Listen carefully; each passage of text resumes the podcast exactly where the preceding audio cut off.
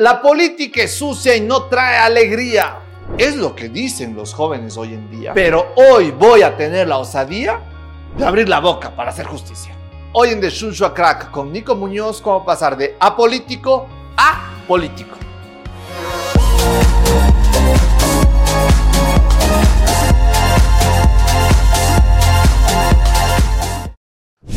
Un programa homenaje a un político vivo que admiro mucho actualmente, que al final del programa les voy a decir quién es. El político no vivo que yo más admiro se llama Galo Plaza Lazo. En el Ecuador hay varios booms, hay el boom del banano, hay el boom del petróleo, hay el boom del cacao, pero de esos booms, pocos fueron creados por Ecuador. El Ecuador se subió a esas huevadas, salvo el del banano, en donde Galo Plaza Lazo, que era un gran visionario estadística de los primeros empresarios tipo B en el Ecuador. Vayan a ver en marcas que impactan eh, en YouTube, en marcas que impactan de Hacienda Zuleta, que ahí ves mucho de la herencia y del legado del Mijín. Es increíble. Pero el man dijo, y estamos en la lona, no hay plata, andamos chiros. Dijo, puta, siempre unos guineos y veamos cómo va la huevada. Y hoy somos uno de los principales exportadores del mundo. Pero les voy a contar cómo ha sido mi paso por la política. Bueno, yo estaba casi contratado de presidente y vicepresidente en la escuela y el colegio. O sea, fui unas 13 veces presidente o vicepresidente y disfrutaba de organizar las cosas, que básicamente era recaudar el dinero de las copias y sacar copias.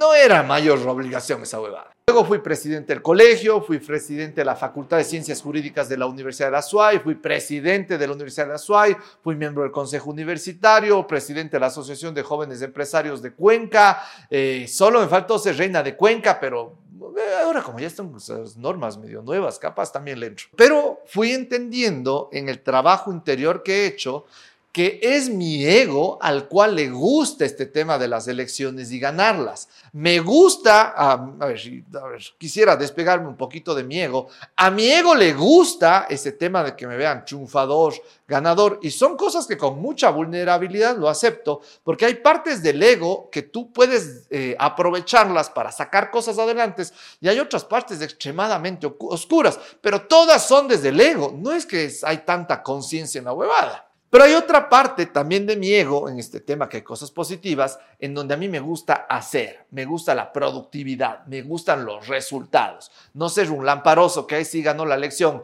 Y recuerdo una de las cosas que yo tenía en la mente, que preguntas, oye, ¿qué tal el presidente de tu colegio? Y les pregunto a ustedes, ¿quién era el presidente de su colegio? ¿Quién era el presidente de su universidad? ¿Y cuál es su respuesta? Ese hijo de puta no hizo nada, ni me acuerdo quién fue pero no con Nicolás Muñoz. Yo tenía eso tan metido en la cabeza y que entendía que tenía que hacer cosas grandes.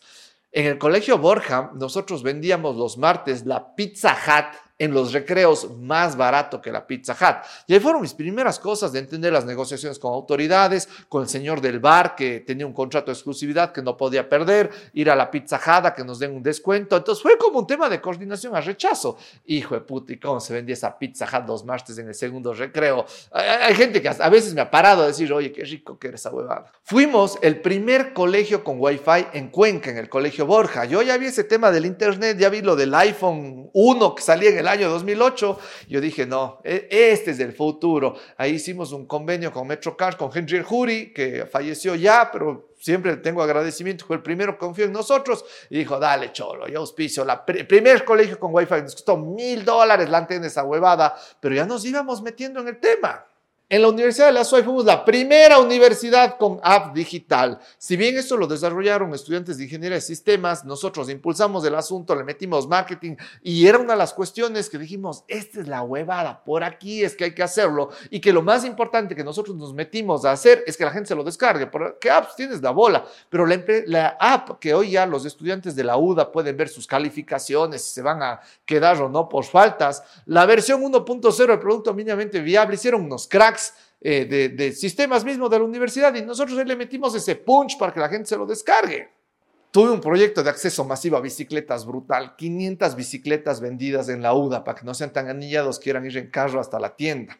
Y otro de los proyectos grandes fue 500 equipos de tecnología vendidos a estudiantes de la UDA a precios totalmente preferenciales en una campaña el hijo de putas de acceder a iPads, en donde he tenido amigos en alguna reunión de la Cámara que llegó el Marcelo Darquea, estaba mi pana chino que dijo, oye, ve, Nico, este iPad. Digo, ah, qué lindo. Eh, puta, este me compré en el 2012 con UDAF en tu campaña. Entonces, son cosas que yo he metido con que pueden decir que hizo huevadas, pero jamás podrán decir que no hice nada.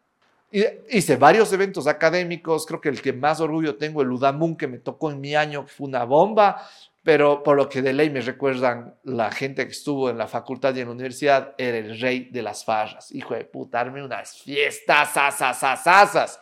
Habían 5 mil estudiantes, teníamos 4 mil personas en el patio de diseño saltando y bailando.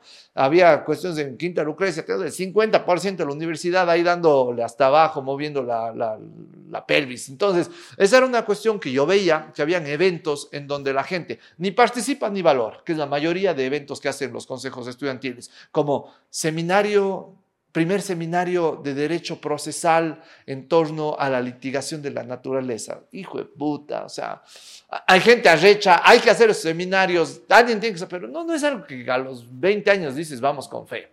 Hay un segundo tipo de eventos que la gente no participa, pero valora, como el Udamun, que dice, arrecho que hayan hecho eso. Y hay un tercer tipo de eventos que la gente participa y valora, que son las fallas. Yo tenía dentro de esto tres claves en la representación estudiantil. La primera era unir a la gente. Yo estaba enfocado en generar el espíritu del Borja, luego en la Universidad de la SUAY, el espíritu de la Universidad de la SUAY, y veía que mientras más unidos estemos, mejor podíamos desarrollarnos. Segundo, me preguntaba todos los días qué problemas tiene la gente y en base a eso decir, a ver, resolvamos este problema. En la parte académica no podía meterme mucho, pero era, oye, los problemas eran, eh, es, medio aburrido esto, a veces no tengo ganas de venir a la universidad, no hay parqueo, eh, oye, quiero agarrarme a este mango, a esta man, entonces hay que hacer el ambiente propicio, que se puedan besar, o sea, hablando la plena, por eso es que tuve tantas elecciones ganadas. Y la tercera, que es fundamental, que así unas a la gente y les resuelvas problemas, si no haces esta, la cagas, es comunicar bien. Yo en el colegio ya fui aprendiendo el arte de que si es que no comunico, pierdo. Y en torno a todas estas cuestiones siempre tuve limitantes. Recuerdo un paseo de la facultad en donde una persona de la otra lista estaba para capitana de un juego y yo digo, ya, pongámosle capitán. Y alguien de la lista mía me dice, no, no, hoy es de la otra lista, ¿qué le vas a dar? Eh, balcón. No, no, solo, los, solo entre nosotros. Pero dije, no, no está bien. Ya las elecciones es el azul y el rojo, es esas dos semanas. Hijo de puta, ahorita actuemos y pensemos como facultad. Y ese fue uno de los éxitos más hijo de putas que puedo reconocerme a mí mismo.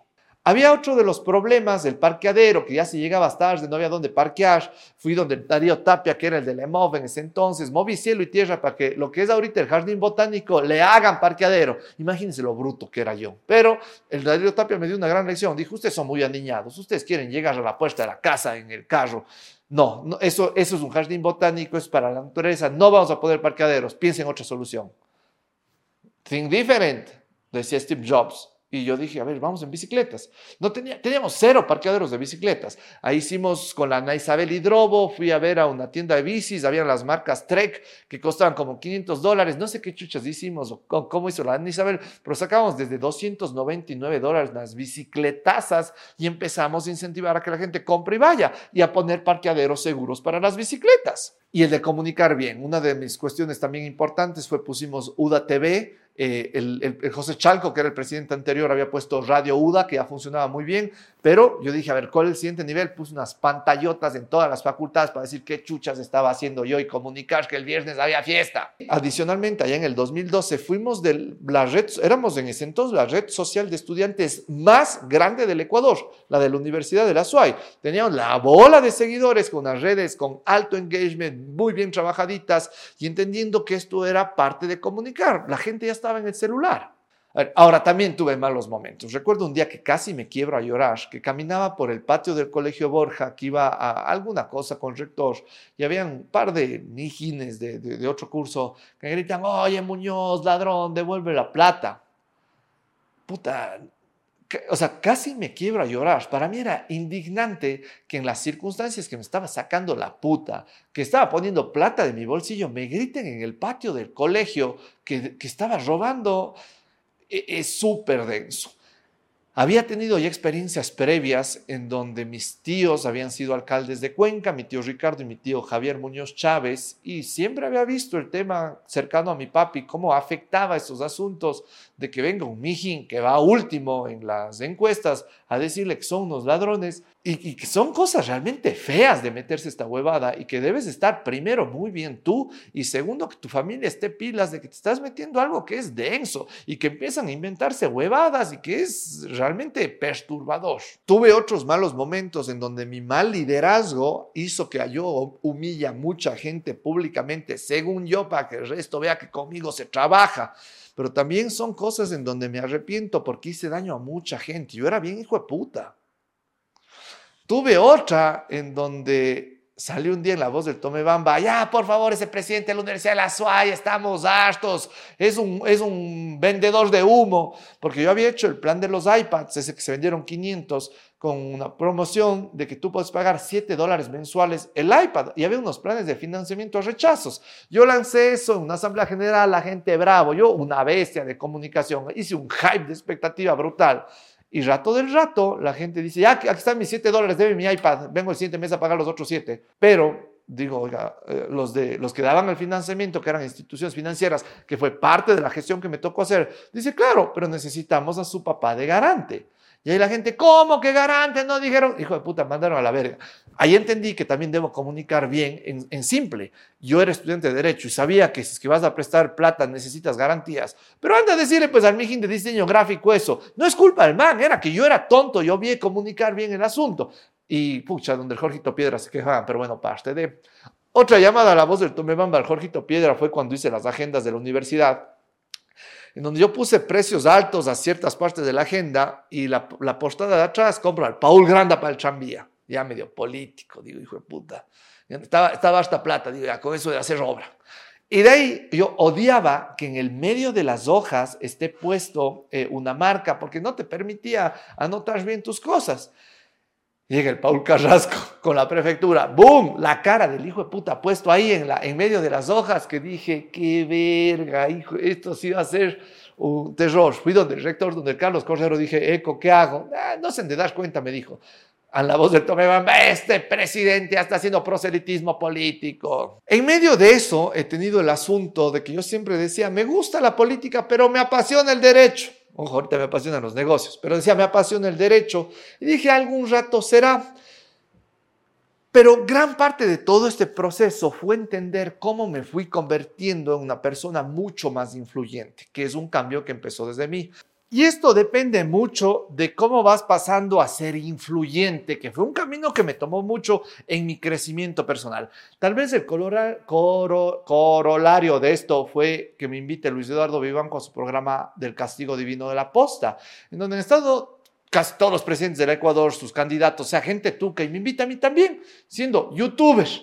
Eh, y en ese capítulo, al final, él termina concluyendo, bueno, ya que el siguiente alcalde de Cuenca, le digo, oye, no te pases, dijo, pues la primera vez que le condena a alguien de que él dice, este va a ser el alcalde de Cuenca, y apostamos cuyes a la larga. Dije, yo no voy a lanzar las elecciones, eh, yo voté por Chungo Castro, ganó el Cristian Zamora, yo estaba medio incontento con Zamora, pero digo, hijo, pues el mejor alcalde que ha tenido Cuenca en la historia, y es alguien que también dentro de este capítulo, no es el que al inicio dije que voy a reconocer, pero Cristian Zamora el otro día me decía, que él también de lo que quiere meterse a política es para que los jóvenes vuelvan a tener fe en la política y creo que lo está logrando. Con este asunto de la poste llegar a ser así de influyente, estamos armando para el 28 de marzo el evento presencial en Cuenca de invisible a influyente.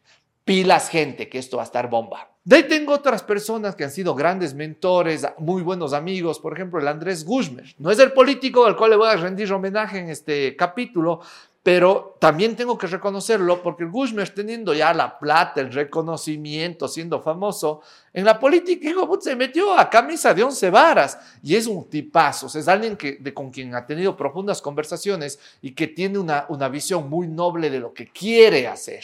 Otro es el Roque Sevilla. En el evento que hicimos en Cuenca de marcas que impactan, live show en el 2021-2022, el Roque fue muy categórico al decir, Jóvenes, métanse en política. Esa es la mayor forma de solucionar problemas reales de la gente. Y ahora, si tenemos esa responsabilidad, y una de las cosas que he analizado es, si me voy a meter esto, tengo que meterme ya cuando tenga libertad financiera. Los negocios andando bien, que Bitcoin llega a las nubes, puta, que ya mis inversiones en Bitcoin dan bastante bien. Si es que no tienes idea de qué es Bitcoin, hash rate, eh, Binance, P2P, y quieres meterte en este mundo y aprender cómo cobrar con criptomonedas en el Ecuador, estamos por sacar en Ulpic el taller de Bitcoin a la criolla. Pilas en Nicolás R. Muñoz, ahí está la info completa. La segunda cuestión creo que es un tema de visión y equipo, en donde aglutines a gente, en donde puedas tener un alto nivel de certeza y confianza y que digan, a ver, ¿qué queremos construir de esto? Entonces, con libertad financiera, visión y equipo, para mí es lo que necesitaría para meterme. No sé si estoy siendo cobarde, no sé si estoy siendo facilista y que de las cuestiones que, que, he analizado dentro de la política es un tema realmente complejo. Y ahorita en los negocios estoy bastante cómodo. Hay líos, hay malos meses, hay, hay, hay huevadas que pasan. Sin embargo, ya meterse en la política, ver los problemas que tiene Cristian, Qué buen pito el hijo de puta. Pero bueno, ves los problemas que tiene el Cristian Zamora, el Andrés Guzmán, el mismo Roque. Dices, hijo de puta, de, de ganita. Pero es creo que la lección de este capítulo. Y vamos ahora sí al reconocimiento a este político. No es alguien que ha ganado elecciones. No es alguien que tenga un... No, no sé si ni siquiera afiliado a un partido político no es alguien que tenga esa fuerza de Febres Cordero, ni el arrastre de Abdalá, ni puta la, ejecución de Correa eh, desde esa perspectiva del político viejo, ducho. Es alguien joven, es una nueva generación. Alguien con un discurso chill, fresco, está de su camisita, cero lamparoso, y que es un político que en las últimas semanas en donde ves, hijo de puta, el Ecuador se va cayendo, hay guerra, hay secuestros, el narcotráfico. Siento, a veces le veo al pobre Mijín este como el único que está sosteniendo al país y en medio de eso sale en la feria internacional de turismo más importante del mundo con un stand del hijo de putas, con rosas, orquídeas, encebollado, fritada, bailes típicos, del diablo Uma, el diablo de Riobamba y con toda nuestra riqueza criolla cultural a darnos el premio del mejor stand turístico en esa feria. Al político que le quiero rendir homenaje de este capítulo, por primera vez y probablemente la primera vez que pongo así a un político en esto, es al Nils Olsen, que siento que es un man que lo está dando todo por este país. Fue renovado, que es algo también que me parece rarísimo, como ministro de turismo de un presidente a otro que normalmente cambian todo y que es para mí uno de los ejemplos de que sí se puede hacer política de una manera sana y transparente. Lecciones de este capítulo. Si no te metes a política, corres el riesgo de ser gobernado por los peores. Pilas. Segunda lección, el que no comunica pierde. Y eso es algo que tienen que entender muy frontalmente. Y la tercera lección, háganlo desde el corazón. Hay que resolver problemas reales de la gente. Eh, herramientas de este capítulo. Primero, el libro Comerciantes de Atención. Ahí entiendes cómo comunicar, generar atención. Ahora en un libro que estoy leyendo, hay un libro que se llama Vende sin vender, habla de cómo Trump comunica.